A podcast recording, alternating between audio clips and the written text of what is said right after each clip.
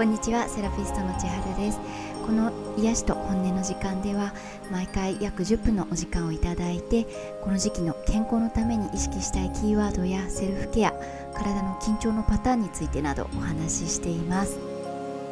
8月のキーワードは癒すと潤す注意したい緊張のパターンは夏の冷えのミイラさんです。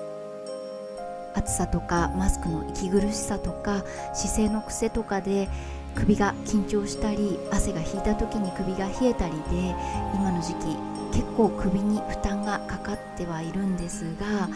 感覚的には足腰の方が重だるく感じやすくて首が疲れてることに気づきづらい時期です。体のパーツはそれぞれつながって体の動きに合わせてつながっているパーツが連動しているので1箇所だけに負担がかかっているってことはないんですが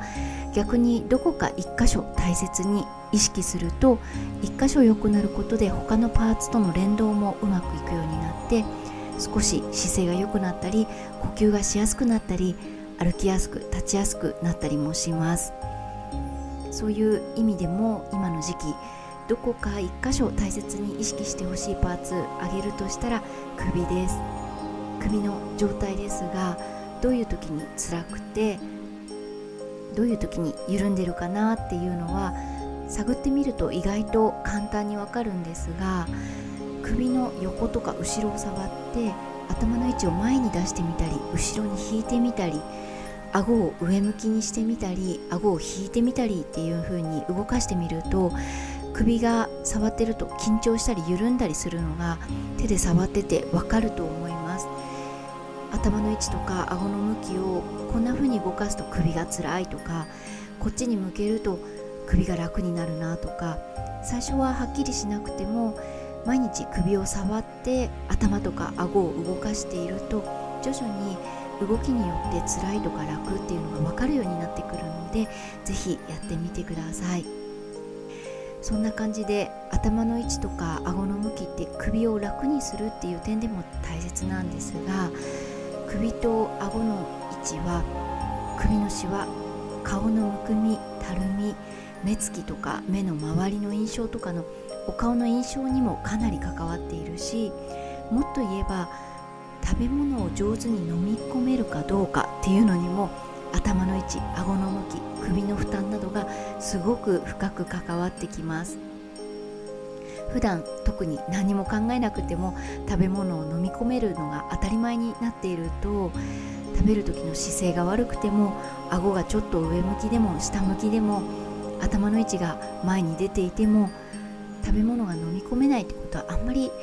ないので自分がいつか食べ物を飲み込めなくなるかもなんて考えもしない人が多いと思うし私もその一人だったんですが以前テレビで飲み込みの力がなくなってしまった人たちについての番組を見たことがあって自分の口から食べて自分で飲み込めるってことって本当はすごいことなんだなって思うようになったんですね。その番組っていうのが脳卒中とか高齢になってからの障害とかいろんな理由で飲み込む力が弱くなった人たちが飲み込むと誤嚥性肺炎につながるからとか食事の量が飲み込みが遅くてたくさん食べれなくって体力がなくなったりするからとかいろんなリスクを目の前に出されて口から食べるのはもう難しいですからって判断されてしまうケースがすごく多いっていう内容そう言われてしまった人たちでも口から食べたいっていう気持ちがあれば頑張れるはずってなんとか頑張って飲み込む力を回復させてほしいっていう思いで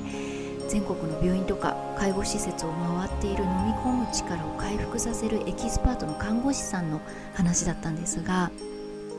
その看護師さんが大事にされていたことっていうのがたくさんあったんですが中でも姿勢を毎回すごく大切にされていて飲み込めない人が飲み込みやすくなる姿勢っていうのはどんな姿勢なのか。頭の位置顎の向き首周りに負担がかからない姿勢を毎回工夫されていたんですね。そうやって飲み込みやすい姿勢を整えてもらって少しずつ自分の力で飲み込めるようになった人はじゃあ胃に管を入れて栄養を流し込むっていうそういう治療はやめて自分の口から食べることにちょっと頑張ってみましょうってお医者さんから判断をもらえてそれで自分の口から食べる喜びっていうのを再び改めて感じられるっていうそういう内容でした。だから普段当たり前に姿勢が悪くても何でも食べ物を飲み込めているっていう今の自分たちにはわからないぐらいそうやって飲み込めなくなった患者さんっていうのもそれをサポートする看護師さんも大変だろうっていうのは思ったんですが大変だろうからこれは遠い世界の話っていうわけではなくて私だって皆さんだって今急に病気になったりこの先高齢になった時に飲み込む力がなくなる可能性なんていくらでもあって自分じゃなくても身近な人が急に食べ物が飲み込めなくなる可能性もあるわけで自分のそういう覚悟のためにも誰かをサポートする覚悟のためにもちゃんと知っておきたい世界だなって感じで今も何回もその番組を見直してるんですけどその番組の中で看護師さんと患者さんが飲み込みの練習を毎日毎日頑張って最終的に今後口から食べれるかどうかの判断をするための飲み込みの検査の日っていうのを迎えるんですね。で飲み込みの検査の日は患者さんの喉とか食道の内部が見れるモニターがつながれていてそれで患者さんが何か食べ物を飲み込んでみてそのモニターから食べ物がしっかり飲み込んで食道を通っているっていうのを確認できたら合格。できなかったら口から食べるのをちょっと諦めましょうっていうものすごい運命の分かれ道な検査で見てるだけでハラハラドキドキしたんですがどうにか口から食べられるようになってほしいって全力でサポートしている看護師さんのリハビリの工夫を見ていても一生口から食べられなくなるのかどうかっていう検査の場面でも本当いろいろ考えさせられました。その飲み込みの力を見る検査一つでそこで一生食べられなくなることが決まってしまう人もいるしそこで食べれるようにっていう判断を受けて少しずつ食べて飲み込めるようになってその後病院から退院して数年後の取材で家族と同じ食事を食べて笑ってる人の姿も出ていたしどっちがいいとか悪いとかの話ではなくて食べるとか飲み込むとかっていうことができるできないによって生き方がすごく大きく変わるっていうことで今当たり前にできている食べ物を飲み込むっていうこともこれからもっと大切に自覚してみようと思って今日シェアさせていただきました。ということでこの話に寄せていくような流れになっちゃうんですが今週の癒すケアも潤すケアも食で癒す食で潤すということをおすすめしたいと思います。今おすすめしたい食の癒しはできるだけ食をシンプルにして消化機能の臓器を癒してあげることです。夏の疲れが内臓に来ている人も多い時期なので消化が良くてシンプルなメニューを選んでゆっくりよく噛んでゆっくり飲み込んで食べることで内臓を癒すケアできればと思います。そして食で潤すケアというのは結構紫外線が強かったり暑さで毛穴が開きやすかったり肌にとっても過酷な時期なので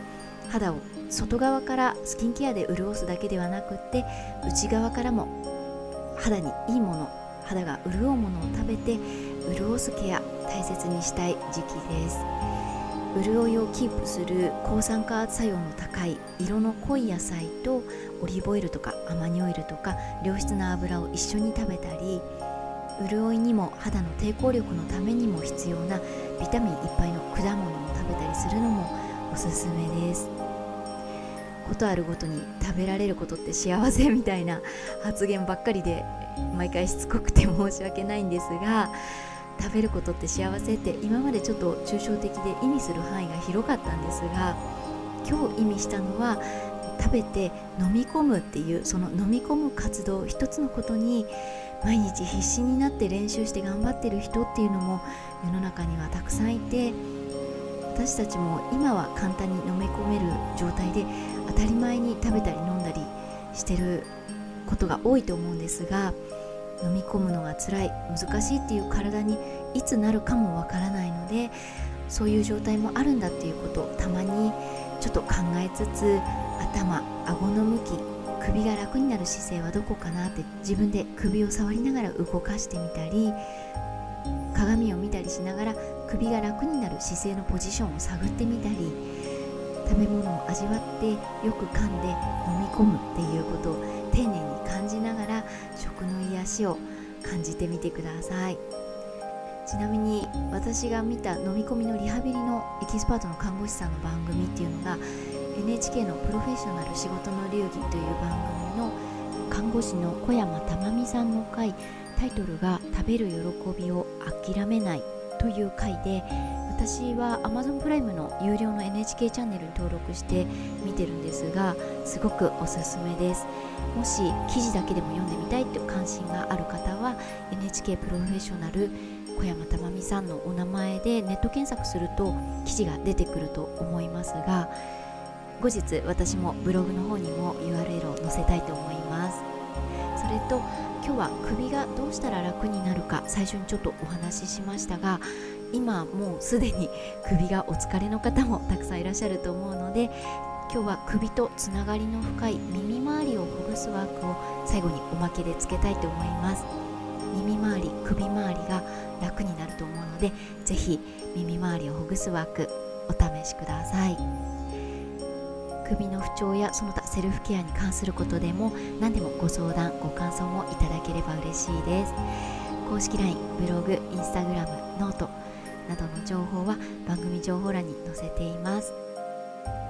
それでは8月もいよいよ後半ですが今週も毎日日常の中に何か一つでも癒しが見つかりますように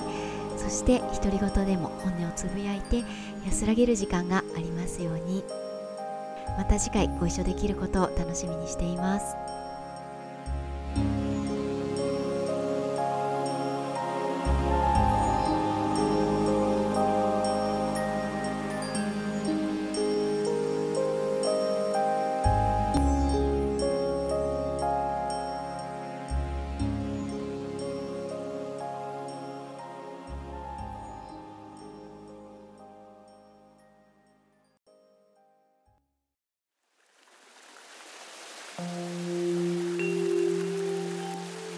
は耳と耳の周りをケアしていきたいと思います。